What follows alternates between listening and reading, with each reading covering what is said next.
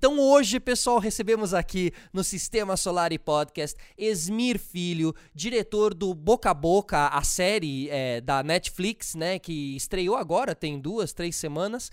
E mas o Esmir, poxa, diretor, muitos anos eu conheço o Esmir. Nós temos aí a Sara em comum, irmã do Esmir, que era da MTV. Enfim, o Esmir, né, desde muito tempo aí, eu lembro claramente a época do, do Tapa na Pantera. Então, a gente vai passar por tudo isso brevemente, mas para falar hoje, pessoal, sobre boca a boca, tá certo? Esmir, seja bem-vindo, cara. Muito obrigado pela presença, viu?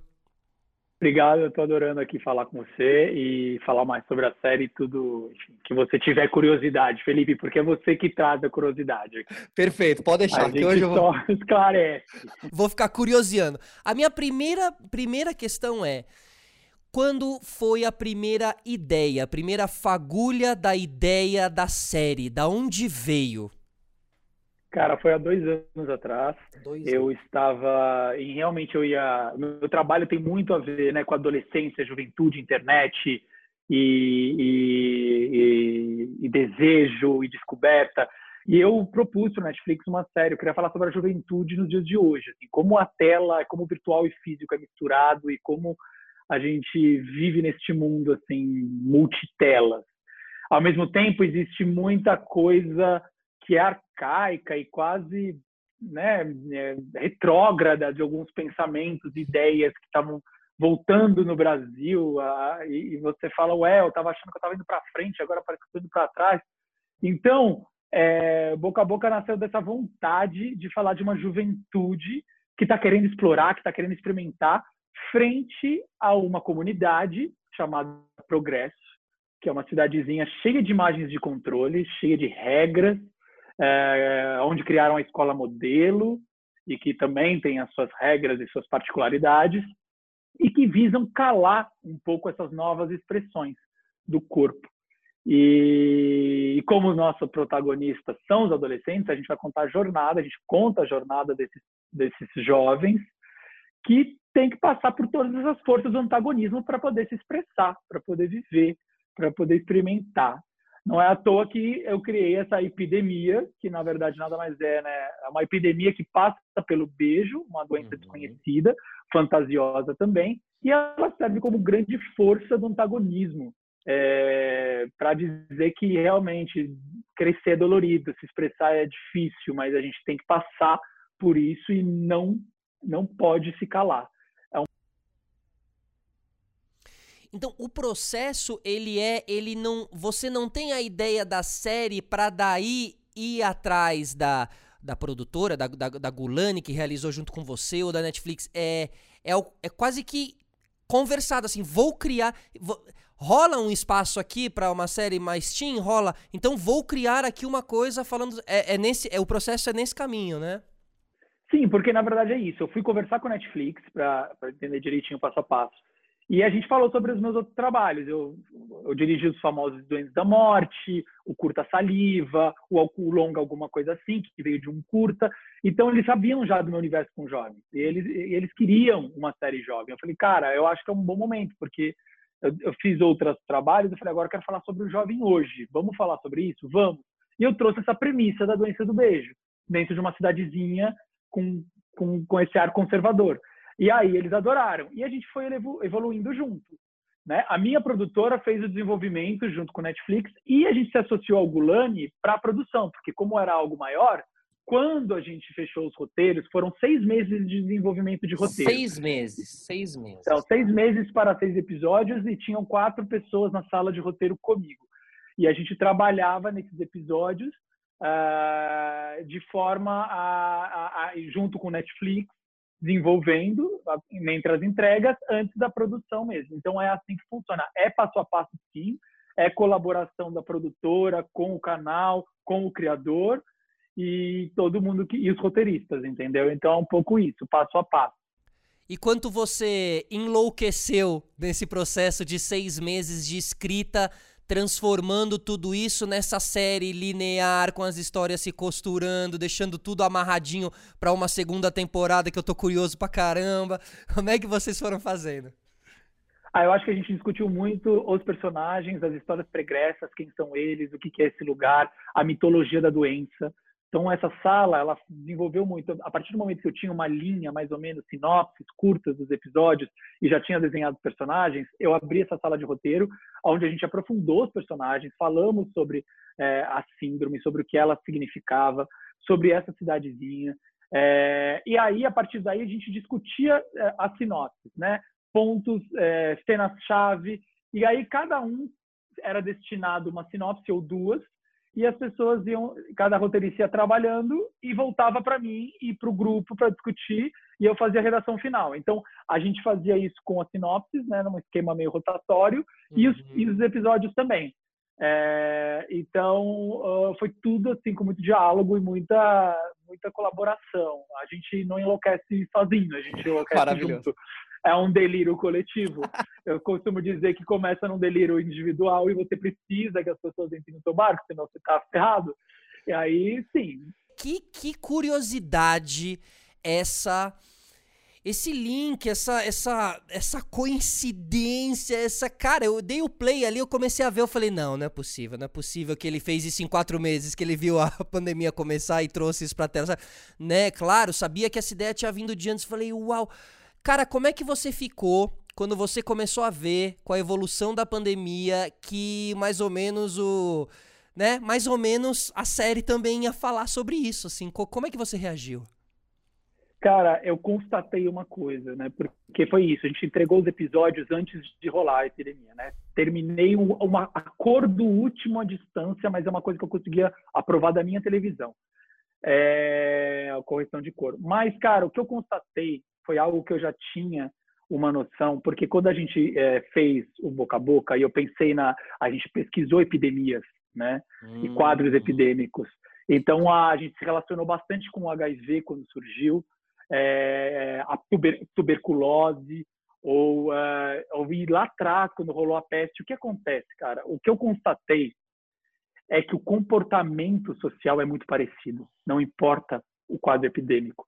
Então, o que, que a gente viu? Pânico, o que, que a gente vê em, em quadros epidêmicos? Pânico, medo, informações cruzadas, informações erradas sendo passadas, é, é, instituições e organizações governamentais falando coisas diferentes, preconceito, isso gera preconceito, isso gera discriminação, isso gera também é, acesso privilegiado a alguns corpos e a outros não. Então, o que, que eu vi? é, existe uma característica, assim, é, são características que voltam a, a, surgir dentro de uma comunidade, dentro de uma sociedade, quando rola uma epidemia. Então, tem outra coisa doente aí, tem outra coisa que precisa ser tratada, que são essas relações não só interpessoais nossas, mas como cidadãos dentro de uma cidade, como comunidade. Então foi isso que no boca a boca eu falei, cara, é, fato, porque na série também a epidemia é um ponto de partida que lança luz às relações ali daquela cidade, né? Entre pais e filhos, amigos, amores e, e, e, e entre os cidadãos daquela cidade. Então é, eu falei, cara, olha só, a gente está agora diante de uma pandemia está vendo uma coisa parecida acontecer de novo. Ou seja, é, a partir do momento que eu falei, a série vai sair, ela vai sair numa hora até interessante para a gente poder refletir sobre tudo isso. Total, cara. Na forma de ficção. Então, é, foi essa sensação que eu tive, cara. Primeiro uma surpresa e depois eu falei, e uma, depois uma constatação. É, realmente não é novo. Olha, parece algo visionário, mas na verdade é algo que a gente está vivendo há muito tempo. Então, se você vê as situações da série e, e, e relaciona, né, uma série que foi gravada antes, uhum. não tem uhum. nada de bola de cristal, tem apenas uhum. uma uma constatação de como a gente vive e convive numa sociedade. E é quase cíclico, né? Porque você vê que aí você teve pandemias de 100 anos ah, antes e estamos até hoje agindo quase que da. Né? Ou seja, você não se inspirou na pandemia de hoje, você se inspirou nas pandemias de, de ontem. É que a de hoje que continua igual às de ontem, né? É doido. E daí o que acontece? Existe essa busca incessante pela cura, que é sempre muito importante, mas é, eu acho que o, o, mais importante é aprender é, é, é, é, como ter qualidade de vida e como a gente se relaciona diante de quadros assim. Porque senão o desespero, tudo, é, isso vai agravando. E, e, a gente, inclusive, a, a, é uma lupa, né? Você vê algumas coisas com muita clareza, né? Total. Então, é importante refletir sobre isso e, e, e, pensar que não está exatamente a cura é importante, mas tá é para a gente entender como viver melhor em, em, em conjunto. Claro, não é só a gente não precisa só a cura para a doença, a gente precisa a doença em si, o Covid nesse momento, a gente precisa da cura de outras coisas, a pandemia das ideias, né? A pandemia das ideias erradas, então a gente precisa curar realmente essas outras coisas. Esmir, uma vez que o roteiro estava pronto, aí como é que foi? Vocês partem para os testes de elenco? Você já tinha esses atores na, na cabeça? A escolha foi muito precisa, cara. Assim, todos, todos os, os personagens e atores. Sensacional. Tem, tenho cenas aqui, assim, muito marcantes. A da menina. A da menina que. que uma da, a primeira, né? A primeira que se vai. É, aquela cena dela. É, a, a, Bel, a cena dela na escola com o celular, aquela cena que eu dei de risada dela se divertindo com a galera e tal. Fora vários outros atores, assim, muito legal. Me conta dessa seleção, Smir. Cara, eu trabalho, adoro trabalhar com jovens talentos, né? Eu acho que isso desde o do meu curta saliva, do alguma coisa assim, dos famosos Ventos da Morte, longa. É, eu procuro achar esses, esses, esses jovens é, não só em, sim, em escolas de teatro, em, em, jovens atores, indicações, mas também muito na internet, como eles se expressam. Legal. Então, me interessa muito qual é a expressão aí. Então, a gente fez uma seleção de elenco junto com a Ana Luísa Paz, que é uma produtora de elenco muito bacana. E, cara, conheci muito jovem, a gente fez um grupão de 60 jovens, fizemos uma oficina junto com o Beto Áudio, que é um ator que me ajuda, ele trabalha, é um ator maravilhoso e, me, e trabalha essas vivências com atores, e, e juntos a gente trabalhou esses 60 que viraram os 24 jovens da classe. E desses 24 existem os três principais, os outros coadjuvantes e outras participações. Então, todos eles ali formaram um grupo muito interessante na oficina, né? E a gente trabalha vivências, estados, é... e, eu até digo que eu não escolho eles, eles se escolhem, né? Porque ao mesmo tempo a gente vai olhando eles ali e vai entendendo quem é quem é quem Total. na história que está escrita, né? Foi assim que eu cheguei, é, apesar do Caio Horowitz, que já tinha feito é, Califórnia. É, Hebe, Califórnia, da Mariana Persson, e o Michel Joelsos, que tinha feito Que Horas Ela Volta, e O Ano que Meus Pais Saíram de Férias, pequenininho.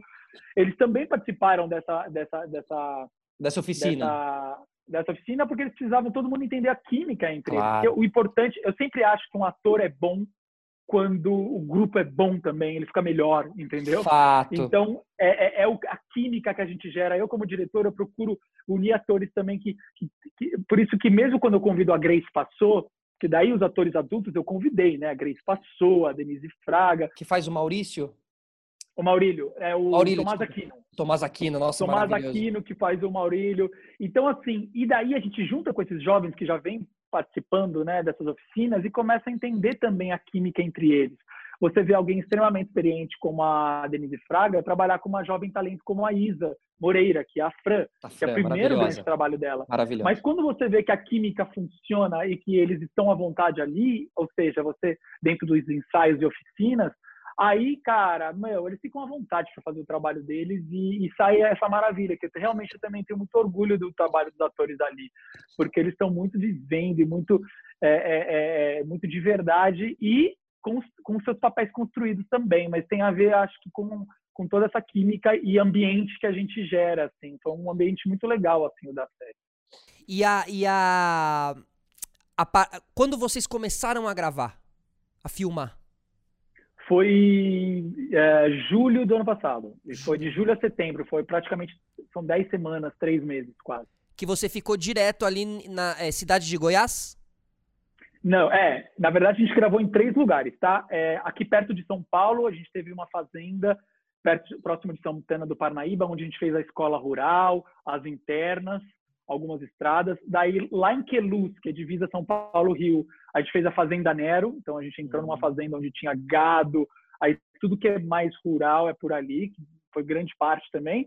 E, por último, a gente foi para Goiás Velho fazer a cidadezinha. Então, são as fachadas, as casas, as ruas e algumas cenas chaves que acontecem com o perímetro urbano de progresso, né? A, ponte, a pontezinha, a pontezinha é onde? É aquela pontezinha do. É em Goiás Velho. Goiás Velho. Sim. Lindo aquela. Eu aquela... acho assim, né? É, o, o, legal da, da escolha da cidade histórica tinha a ver também com esse, com esse, essa alegoria do Brasil, né? Porque a gente vai para uma cidade histórica e a gente é realmente muito lindo, muito, inclusive porque está restaurado, né? Como Goiás Velho. Só que, cara, quanta coisa existiu para essa cidade ser levantada, sabe? Uhum. É, eu acho que é, é isso que a série também mostra, assim, é uma cidade que tem belas fachadas, mas que existe um histórico colonial. É, é, é, essas, essas, cidades remontam o Brasil colônia. E quando a gente entra na Fazenda do Nero, a gente saca isso, né? Quando a gente vê que existe muito forte a divisão sede e colônia. Ao mesmo tempo, na cabeça de alguns ali, até o personagem fala, mas somos uma grande família, né? E a menina até fala, não, não tem, não é família. Existe uma divisão clara. A gente trabalha essas dualidades na série, assim, essas coisas, para justamente borrar fronteiras. Eu acho que quem viu os episódios todos saca que existe essa divisão muito clara de o que, que é progresso, quem que são os de fora, o que, que são os pais, quem são os pais e quem são os filhos, e o que é sede e o que é colônia. E essa fronteira é borrada, porque eu acho que a série fala sobre o diálogo né, é, dessas formas de existência. E, e, e, não o embate. Né? Embate é quando um fica frente ao outro e a coisa não anda. Então, o diálogo é quando essas fronteiras borram e a gente consegue é, apresentar, é, refletir sobre essa situação e, e, e não, não, digo que apresenta soluções, mas levanta questões, né? É, realmente, eu acho que essa primeira temporada é uma semente de um, Brasil que está ali, né? A, como eu falei, a, a, cidade de progresso é uma alegoria do que tudo que é arcaico. Quando eu falo arcaico, não é só a estrutura, a arquitetura, mas também algumas posições retrógradas e, e, pensamentos excludentes e tudo que é, é, é que de possibilidade essa, essa porta para o pro, pro possível né? E, e, e pro e, e é, que é a coisa da expressão né? Da sexualidade é, é e a internet a internet está hum, em como você usa, né? Eu gosto muito da internet, eu gosto de internet e eu sei o perigo que é a internet também. Então não está exatamente. É, é, não, não gosto de quem demoniza a internet, mas acho que existe como usar, né? E a responsabilidade que você tem. Isso é questionado na série também, a responsabilidade dos seus posts, de o que você escreve, o que você compartilha, isso é muito a consequência que isso gera. Isso é muito é, bem é... colocado na série, Smir, muito bem colocado. E a gente e, e, trabalhou isso na primeira temporada, apresentar um universo que muito tem a ver com a nossa é, era aqui e, e, e entrar e mergulhar nessas histórias. Né? Não, você tem ali uma parte é, que você. Eu vou tentar que ao me, o menos spoiler possível, assim, mas é, tem ali uma parte onde uma menina tá muito mal, uma pessoa está muito mal, e, e, a galera tá tweetando assim. Né? Tem a live do menino ali também, quando ele tá doente e tal. E, putz, isso é o mundo, isso é o Twitter, né, cara? Isso eu. Nossa, eu assisti, meu, eu ficava tão feliz, assim, porque eu falava, nossa, como consegui. E como você conseguiu colocar isso de uma maneira muito fluida e natural dentro de uma série que se passa em uma cidade de interior que talvez não tivesse. Então tá tudo muito conectado, assim, o, o antigo com o novo, realmente a modernidade do jovem, da cabeça do jovem, tentando convencer aquele pai. Aliás, o escritório da Fazenda do, do do pai, é, ele é real ou ele é estúdio? Aquela parede linda atrás com. Não, é toda uma fazenda, uma fazenda de Queluz, é uma fazenda restaurada lá que a gente, a gente gravou, mas é realmente é uma fazenda colonial, né? Que traduz, tem né? Tem, é, tem esse clima, né? É. É, eu acho que tem muito a ver com o nosso dia a dia, cara. Eu uso celular bastante, eu estou na internet todo o tempo, eu estou vendo o comportamento é, virtual das pessoas e como tá, como tá rolando, é, algumas coisas que a gente é, realmente é, o virtual parece mandar e comandar. É, e daí a gente explora né, essas questões na série, né? A gente questiona muita coisa. E Esmir, é, me conta qual foi o maior perrengue das filmagens, assim, como experiência aqui, para quem assiste a gente, que é diretor, que gosta de realizar, conta aí. Ó, acho que foi a cena mais difícil que eu fiz na minha vida e a mais linda que eu acho que quem viu também, acho que eu venho recebendo críticas positivas dessa cena, que é a cena da piscina. É, não vou falar muito porque está lá no, no, episódio final, mas é uma cena onde a gente, eu tive que pedir mais uma diária para fazer, a gente não conseguiu terminar, porque nós tínhamos uma uma piscina uhum. com 15 atores dentro da piscina, três câmeras, uma subaquática, é, toda uma parafernália de luz para iluminar. Deixou tudo meio roxo, né? Ficou tudo com uma cor bem. É, e, e tem uma coisa que para quem está vendo, né, e para quem já viu, a síndrome, ela é toda maquiagem, foi uma aposta minha, né? Nada é pós. Então tudo aquilo é feito com maquiagem, aqueles neons e tudo. Então a gente tinha que maquiar e remaquiar os adolescentes porque a água é, fazia, sabe? E aí tinha as luz negra justamente para fazer brilhar então precisava da luz negra ali muito próximo. Nossa. E a lente, que ele tem os olhos esbranquiçados, né, que eles vão perdendo tudo, a visão. Isso também não era não era pós. Não, era lente. Então essa lente que, que, que, a gente pesquisou e tal, a gente só descobriu na hora, é, na primeira semana de filmagem, quando, na verdade quando a gente fez os testes, que não dava para enxergar. Então os adolescentes não enxergavam quando usavam. Então você toma tudo isso numa piscina, uma equipe eu, eu não sei, até postei uma foto, é, eu tive que dividir com a Ju, a Juliana Rojas, né, diretora, ela ficou fora, eu fiquei com roupa de mergulhador dentro da piscina. Porque não dava, eu tinha que estar lá, no meio dos atores e tudo mais. E, e ainda uma cena super emocional, né, gente? Não é que é uma cena, é uma cena que é sobre um ritual. Chave, uma cena chave então, na série. Né? É, foram muitas complicações, ao mesmo tempo teve momentos de muita conexão. É quando você vê que tá todo mundo conectado e a emoção tá rolando solta, que é o que atravessa a tela e vocês assistem. Uhum. Mas foi muito difícil, foi um perrengue. E, mas assim, com a colaboração de todo mundo, e foi uma das cenas mais lindas. Assim, então. É, e quanto tempo de edição? Quanto, quanto de material? Qual foi o tamanho dessa encrenca aí? É, a gente tinha, foi muito organizado, tá? Isso que eu acho hoje em dia que é muito interessante. É, é, quando a gente vai já gravando e a gente já vai gostando, ah, gostei do take 2, take 3, a continuista já vai escrevendo, mas de um modo que a, o montador já recebe, isso é uma coisa que eu nunca tinha trabalhado assim, tá? O montador já recebe o take escrito em cima sei lá, é, gostou, take bom, o diretor achou que isso, isso, isso. Então, o montador já assiste com a coisinha escrita em cima. Então, às vezes, fala, ó, não funcionou esse take. Então, isso ajuda a, a, a, a, processo. É claro que o montador assiste tudo, mas ele já entende qual é o take que eu gostei mais, porque a coisa é feita paralela. Enquanto eu estou no set, as imagens indo para os montadores. Foram quatro montadores para seis episódios, né? Então, cada um ah, cuidou uau. de um episódio, teve uhum. dois montadores que cuidaram de dois. Então, isso também eu tive que alinhar muito, né? Uma equipe de montagem, assim como eu alinhei a equipe de roteiro, porque são roteiristas escrevendo e todos os personagens tinham que ter a sua voz. Todo mundo tinha que se alinhar. A montagem também. O ritmo do dois depende do um, do, do três, enfim. Então foi um desafio e que a gente vai entregando episódio a episódio para o Netflix e vai aprovando. Então muitas vezes você saca o ritmo, ah, fechamos um, ah, entendemos. Daí volta a revisitar o 2, o 3 e o 4. Aham, uhum, claro. Durou, durou, deve, ter, deve ter durado uns seis meses também, eu acredito. Se deixar, não acaba nunca, né? Que você quer voltar lá para outro episódio, pensa uma coisa, quer fazer de novo, né? Teve isso, a, a gente remontou o episódio 1 em função de algumas observações internas do canal, depois de ter chegado seis, sabe? Uau. Então, não é comum, mas acontece quando a gente quer, enfim, melhorar a série. Eu, eu acho bom. Quando a gente está num longa-metragem, a gente tem essa noção, porque a gente vai vendo tudo, do início ao fim. Às vezes você fala, meu, revi aqui, o início pode ser desse jeito. A série já é mais complexa, porque você já entregou um episódio, sabe? Mas eu acho que por isso que tem que ter esse alinhamento. Os montadores claro. ficaram muito próximos também, todos trabalhavam juntos ali na ilha. Foi antes da pandemia, então estava em outro processo. E tem alguns, algumas, algumas, é, alguns momentos da série bem assim. Uh, que eu imagino que você deve ter ficado com uma dúvida. Será que isso vai. Como que será que isso vai imprimir? Uma vez. É, a própria parte da doença mesmo, né? Como você falou, do neon, da, da, da, da como é que chama? Da lente, né? É, mas também a, a, ali a parte que você faz. que você vem acompanhando a série, tá tudo bem, de repente, mais ali no final você. Caraca! Que são os, os, os, os, os bichão. Vamos falar assim pra não entregar tudo aqui.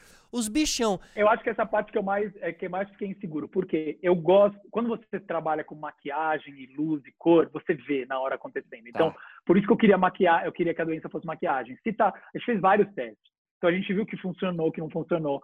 Chega lá, o maquiador sabe como fazer, faz, o iluminador faz, e a gente fala, meu, tá funcionando na tela? Tá funcionando. Perfeito. Quando você contracena com fundo verde ou com seres inexistentes e que vão ser criados depois, cara, tem gente que pira nisso. Não é a minha pira. Mas é a pira da Ju Rojas. Ah, a Juliana Rojas, que é a diretora do Boas Maneiras. Quem viu sabe que a Marjorie Tiana do Pare em Lobisomem, é praticamente isso. Não só isso, ela já trabalhou com outras coisas e, e, e então eu acho que ela me deu segurança um Perfeito. pouco, porque eu, eu fico eu, eu, eu adoro o que é imperfeito e que está na sua mão, porque você joga com isso. Agora, o que pode ser criado depois, eu fico inseguro, assim. E a Ju me passou essa segurança. E é quando você vê os bichão, como você está falando. que é uma criação que foi feita depois, que demorou também pra caramba, que teve um trabalho muito legal do pessoal da Clã, é que é um pessoal aqui do Brasil, e eles, eles que desenharam e criaram tudo isso. É, foi um trabalho em paralelo que começou bem anteriormente com as conversas. Aliás, eles tiveram na filmagem. Você tem que saber filmar essas coisas, né? Uau, ah, então, caramba. É, Posicionamento sabe, de o quadro câmera. como é. O cara falou, ó, oh, o quadro tem que ser assim, não pode ter ninguém passando aqui na frente, essa aqui. Então, os caras acompanham desde o início quando rola um negócio assim.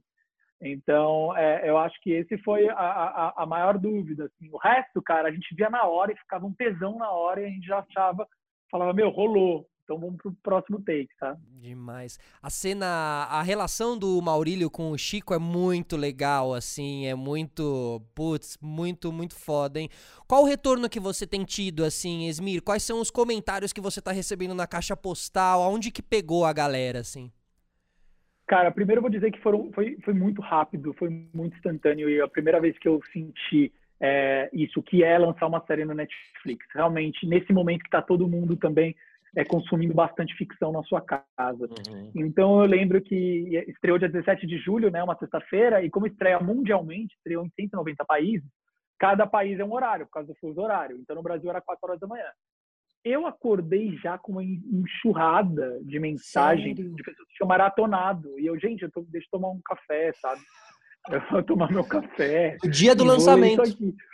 Dia do lançamento. Realmente a galera foi, viu e começou já uma, uma, uma onda, assim, é, que foi muito interessante, cara, porque, como foi, eu aprendi que muitos jovens gostaram, mas não só jovens, muita gente se surpreendeu e foi gostando mais porque tinha uma noção de que era uma doença ah era sobre uma epidemia e viu que não é só sobre uma epidemia. Total. Eu sabia eu sabia disso mas é difícil quando você trabalha trailer e tal.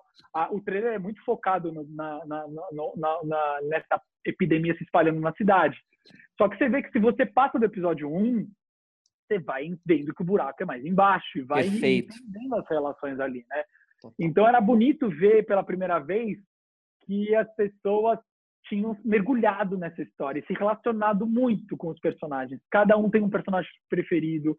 É, eu acho que eu tive tanto o retorno de pessoas próximas como é, pessoas que me, começaram a me seguir e começaram a, a mandar mensagem. Aquela, aquela, caixa de solicitações ficou enorme, eu não consegui mais a conta, mas eu lia tudo. É, foi um momento, assim, foi uma semana de euforia, assim, nesse lugar de de que as pessoas foram falando e a coisa foi passando de boca a boca, olha lá, trocadilho, mas foi isso, foram falando e foi rolando assim. Então eu tive uma, um retorno muito legal. Eu gostei muito do retorno assim, à, à série assim. E falando não só das questões discutidas, mas pelo cuidado, acho que reconhecendo o cuidado e o trabalho de todo mundo ali, né? Porque quando a pessoa fala sobre elogia para mim, mas elogia aspectos da fotografia, da trilha sonora, da arte, dos atores. Cara, é o trabalho de todo mundo ali em conjunto. Então a gente fala, pô, a gente se dedicou muito para fazer, que bom que tá atravessando as pessoas, né? É, e, e, e, tá mesmo, assim, realmente é muito, muito lindo. Salta aos olhos, a série salta aos olhos, tá muito bonita, tá muito bem feita. E para quem vive o meio, é, dá aquele orgulho, sabe? De falar o produto nacional e tal. Então. Agora, Esmir, te pergunto assim, é, tem um preparo, tá preparado para uma segunda temporada, né? Como é, como é que é essa história, assim? O que, que a gente pode esperar? Ó, oh, quando a gente cria e desenvolve, como existe muito embasamento nesses personagens, a gente cria trilhas e possibilidades para eles. Então a gente já desenha pensando em continuar sim a temporada, as temporadas. E não é à toa que é cheio de pistas da primeira temporada e a gente tem as respostas que a gente já soltou algumas, mas já sugeriu algumas, mas vai desenvolver mais nas próximas. A vontade nossa é essa, uhum. é, dos criadores e da produtora. A gente realmente tem, só tem a confirmação dependendo do canal e engajamento das pessoas. Quanto mais as pessoas assistem, se engajam e falam, então a gente ainda, ainda é cedo, a gente está na terceira semana. É, é, vai entrar a terceira semana, tá? Estamos na segunda. Nossa, ainda vai entrar? Caramba! É, porque 17, 17 de julho é, não foi sexta passada, foi a outra, né? É então, verdade. Então, essa, na verdade, sexta vai fazer três semanas. É isso, acho que é isso. E, enfim, então a gente ainda tem, ainda tem muita água para rolar. A gente está vendo agora, sei lá, Netflix Polônia postou hoje um clipe, porque tem uma das músicas que é da Américo Massa, que é uma música que estava no roteiro já, é uma polonesa, eu amo. Uau. E tá no episódio 5, a Cam. E, a, e a, a, Netflix Polônia postou, ela postou, e isso já faz com que outra, outra região comece a assistir. Então, ainda é cedo para a gente entender. Mas é, vontade e, e, e, e desenho para as próximas a gente tem já, entendeu? É uma questão da gente desenvolver. Não, e é legal assim também a gente entender o lado do, da Netflix, né? Que, que, que é uma grande empresa e que trabalha com números e retorno e, né? Porque a gente vê às vezes alguma série que a gente gostaria que tivesse tido outra temporada e não teve e tal. E por que não teve? Por causa disso, assim, realmente eles são, eles estão ali trabalhando um business assim mesmo, né? A série a gente gosta, a gente vê como entretenimento, mas ela tem que ter a entrega e essa é a responsabilidade do diretor, né? De, de, de, quem realmente tem ali essa peça, né? Agora, eles devem fazer umas análises, né? Depois de um mês, como você está falando. São um várias, mês, são várias. Porque não é só o engajamento, por exemplo, quem viu a série, é quem passou do primeiro episódio, em quanto tempo terminou a série, é, quem viu de novo a série, é, você entende? É, Total. Então, eles têm esses é, algoritmos, né? Total, e daí eles balanceiam. Aí, depois ainda, eles fazem uma avaliação da relevância da série. Eu não acho também que eles simplesmente são só os números e depois. Verdade. Ah, eles dizem. Eles falam, ó, oh, teve esse número e tal, não sei o quê, mas essa série é relevante pra gente, funciona, é importante pra gente ter no catálogo, então é uma coisa que eu não, não eu tô falando aqui porque eu sei, mas eu não participo disso como criador e desenvolvedor da série. É algo do canal, de diretriz do canal. Mas acho que eles avaliam todos esses pontos, sim. E Esmir, é, falando, saindo um pouquinho do boca a boca, falando um pouquinho do, do mercado aqui também para a gente caminhar para nossa finaleira. Como você vê, é, você acabou tendo aí a, a né, é, uma, é uma sorte, assim, né, de, de, de, de, estar com esse projeto já realizado no começo dessa pandemia, então você acabou finalizando, lançando esse projeto e tal. Agora, tanta gente a gente tem visto aí que não estava com o projeto antes e que agora tá aí lutando. Como você tem visto a galera, os tantos diretores e diretoras que você conhece, como você tem visto a movimentação e como você vê um futuro ou uma nova adequação desse nosso mercado do cinema agora, nesse momento? Tem muita gente, inclusive, que parou o projeto no meio, né? Eu vou dar um exemplo até meu também. Eu tenho um longa-metragem chamado Verlust, que é com a Andrea Beltrão e com a Marina Lima, e ele era para ter sido lançado em junho. E por conta da pandemia, é cinema, tá? Então, uhum. longa-metragem. E aí, os cinemas fecharam. Então, isso fez rolar toda uma discussão do que, que vai ser do nosso cinema agora, o que, que a gente faz com esses filmes que estão prontos e que querem ser lançados, ou mesmo filmagens que pararam no meio, ou antes de começar, pararam. Então, o que, que acontece? A gente já está vendo que, por exemplo, o streaming virou uma possibilidade, um lugar para que as pessoas possam assistir a obras audiovisuais. Ou cinemas drive-in estão surgindo para as pessoas irem ver os filmes. É, claro que é uma proposta não tanto democrática por conta, né? Você precisa ter um carro, você precisa, existe um Verdade. custo alto. O cinema também era de custo, já estava, já estávamos discutindo o custo alto do cinema. Agora ficou desse lugar. Mas eu estou dizendo que algumas adequações para exibição estão surgindo.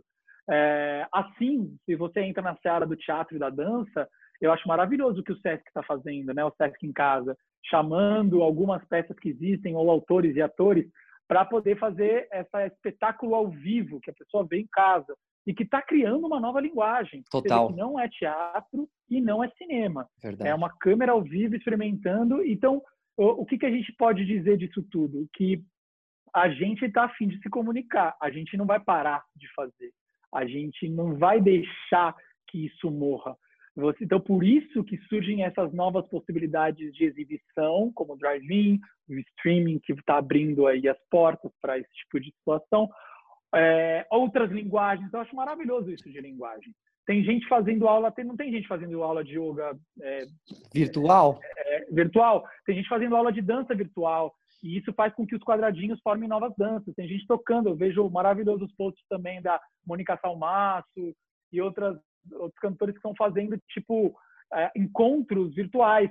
É, claro que o físico é importante, a gente está lá, mas olha para essas linguagens que estão sendo formadas, né? Então, independente, assim, é, é, eu acho que fica um pouco essa coisa, né? Em vez de ficar pensando tanto na cura, é, vamos trabalhar em como continuar cantando, continuar fazendo ficção, continuar apresentando nossas ideias e expondo nossas questões da forma como a gente tem agora. É não parar. Eu Exato. vejo assim, entendeu? É não parar e seguir com a linguagem e com, e com os meios que a gente tem agora eu penso muito parecido, porque depois, quando Deus quiser tudo isso passar, a gente vai olhar para trás e analisar o que foi feito durante aquele momento tão difícil. E realmente o que foi feito é quem fez. Né? Tem o Bruno Mazeu, o Bruno Mazeu fez agora uma série muito legal, né? E, e, ele é casado com a Joana, que é diretora, então eles se juntaram o artístico ali e realizaram dentro, já brincando com a temática né, de agora, assim, né? Que é já trazendo essa temática. Teve uma outra, né, websérie que é da Débora Falabella com, com o Gustavo Vaz, e eles também são um casal, então é sobre um casal que não. Eles faz, fizeram tudo com voz, é, meio, é bem interessante, mas é isso. De repente você vê esses casais trabalhando, pessoas uhum. que podem ter essa proximidade. É, eu, eu, eu, eu não sei, eu tenho esse, essa coisa de ver o que está de novo rolando, sabe? É, enquanto a, a, acontece algumas coisas que a gente tem que ficar atento para não desmoronar, isso, hum. né, não vamos dizer que a gente tem que ficar muito atento a todas essas políticas do audiovisual que já estavam indo para um lugar nada Difícil. bacana e agora só só ficaram mais, né, mais graves, mas ao mesmo tempo olhar cadê, cadê a brecha? Eu adoro ver, ué, cadê a brecha aqui? Ah, é por aqui que a gente fala, então é por aqui que eu vou falar. Não podemos deixar de ver essas coisas, né? Exatamente. Enquanto a gente é, se manifesta para não, não deixar o audiovisual morrer, né? O audiovisual, mas outras artes também, né? Então, ficar atento às brechas, eu, é, é, eu acho que é a minha dica. Demais, demais. Ismir, obrigado pela conversa, cara. Eu, eu vou. Esse conteúdo aqui vai ficar aí disponível realmente como um especial do boca a boca mesmo, pra gente poder falar mais. Quem sabe mais pra frente a gente não se junta aí também com parte do elenco, que eu queria muito também conversar com essa galera, nossos atores, as atrizes, a menina que faz a Fran tão legal, tão incrível. Eu tô curioso com a história dela, com a irmã, da segunda, enfim, o que aconteceu, enfim. e não, vai ser, vai ser legal se a gente provar esse encontro já. É, enfim, muito legal falar. Quando a gente fala de boca a boca, no fim, você viu, a gente acaba falando de vários outros assuntos. Eu acho que é isso mesmo que a série quis. Né? Não é só. Né, é, como você falou, né, fala sobre afeto, fala sobre a epidemia, fala sobre situação é, real, classes sociais e tudo. Então, acho que a nossa conversa ficou assim, né? Um pouquinho de cada coisa, mas trouxe os temas do, da série que são tão relevantes. É, e, e, e vendo a série você percebe, eu já percebi aqui, já fui é, me vendo no podcast falando, putz, vai, vai, vai dar um papo muito legal, sabe? Porque são muitas questões realmente Então, ó, pessoal, todo mundo vai lá, assiste boca a boca, tá na Netflix, tá bom? É muito legal, muito bonita. Assiste o primeiro episódio que você já vai ficar pego. São cinco episódios, então também se você... Seis, seis, desculpa. Então também se você acha... Tem, né? Porque tem muita gente que tem essas filosofias. Não, a série é muito longa, não sei o quê. Passou assim, ó, assisti em um dia e meio e foi muito, muito legal. Entretenimento de primeira qualidade. É, né? menos, é menos de quatro horas. Menos de quatro horas. Ah, é? Dá menos de quatro horas? Olha. Dá é, o quê? 40, 40 45 cada episódio? É, é, 40 minutos cada episódio. Demais. Demais. Esvir. Cara, brigadão aí pelo espaço. Valeu. Obrigado, viu? cara. Valeu. Quando tudo ficar pronto, eu te mando, tá bom? Valeu. Valeu. Obrigado a todos que ficaram aqui com a gente até agora. Até uma próxima. Um grande beijo, um grande abraço. Tchau.